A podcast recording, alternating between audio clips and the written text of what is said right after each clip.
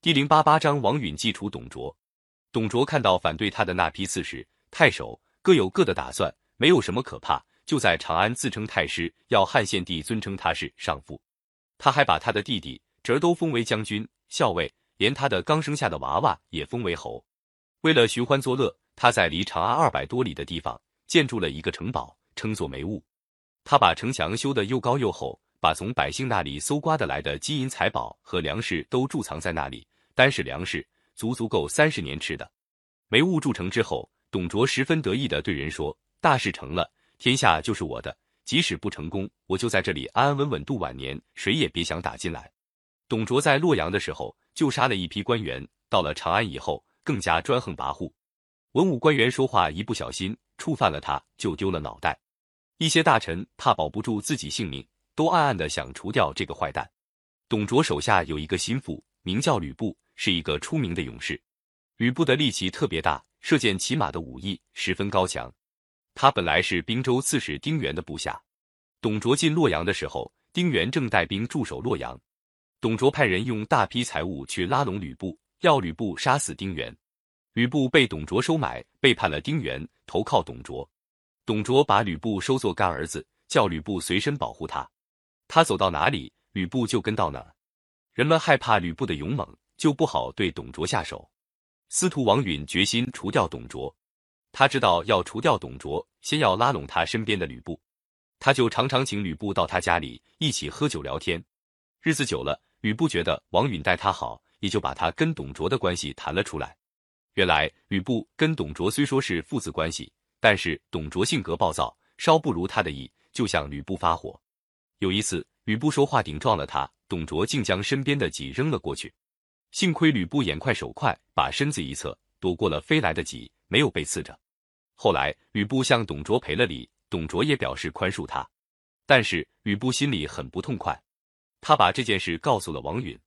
王允听了挺高兴，就把自己想杀董卓的打算也告诉了吕布，并且说：“董卓是国贼，我们想为民除害，你能不能帮助我们做个内应？”吕布听到真要杀董卓，倒有点犹豫起来，说：“我是他的干儿子，儿子怎么能杀父亲呢？”王允摇摇头说：“哎，将军真糊涂。您姓吕，他姓董，本来不是骨肉至亲。再说他向您知己的时候，还有一点父子的感情吗？”吕布听了，觉得王允说的有道理，就答应跟王允一起干。公元一百九十二年，汉献帝生了一场病，刚刚痊愈，在未央宫会见大臣。董卓从梅坞到长安去。为了提防人家暗算，他在朝服里面穿上铁甲，在乘车进宫的大路两旁派卫兵密密麻麻排成一条夹道。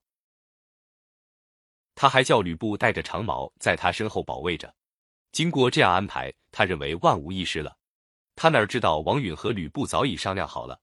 吕布约了几个心腹勇士扮作卫士，混在队伍里，专门在宫门口守着。董卓的坐车一进宫门，就有人拿起戟向董卓的胸口刺去。但是戟扎在董卓胸前铁甲上，刺不进去。董卓用胳膊一挡，被戟刺伤了手臂。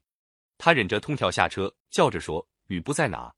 吕布从车后站出来，高声宣布说：“奉皇上诏书，讨伐贼臣董卓。”董卓见他的干儿子背叛了他，就骂着说：“狗奴才，你敢！”他的话还没说完，吕布已经举起长矛，一下子戳穿了董卓的喉头。兵士们拥了上去，把董卓的头砍了下来。吕布从怀里拿出诏书，向大家宣布：皇上有令，只杀董卓，别的人一概不追究。董卓的将士们听了，都高兴的呼喊万岁。长安的百姓受尽了董卓的残酷压迫，听到除了奸贼，成群结队跑到大街上唱着跳着，许多人还把自己家里的衣服首饰变卖了，换了酒肉带回家大吃一顿，庆祝一番。恶贯满盈的董卓被消灭了，但是百姓的灾难并没有完。过了不久，董卓的部将李榷、郭汜打进长安，杀死王允，赶跑了吕布。长安百姓又一次遭到烧杀抢掠。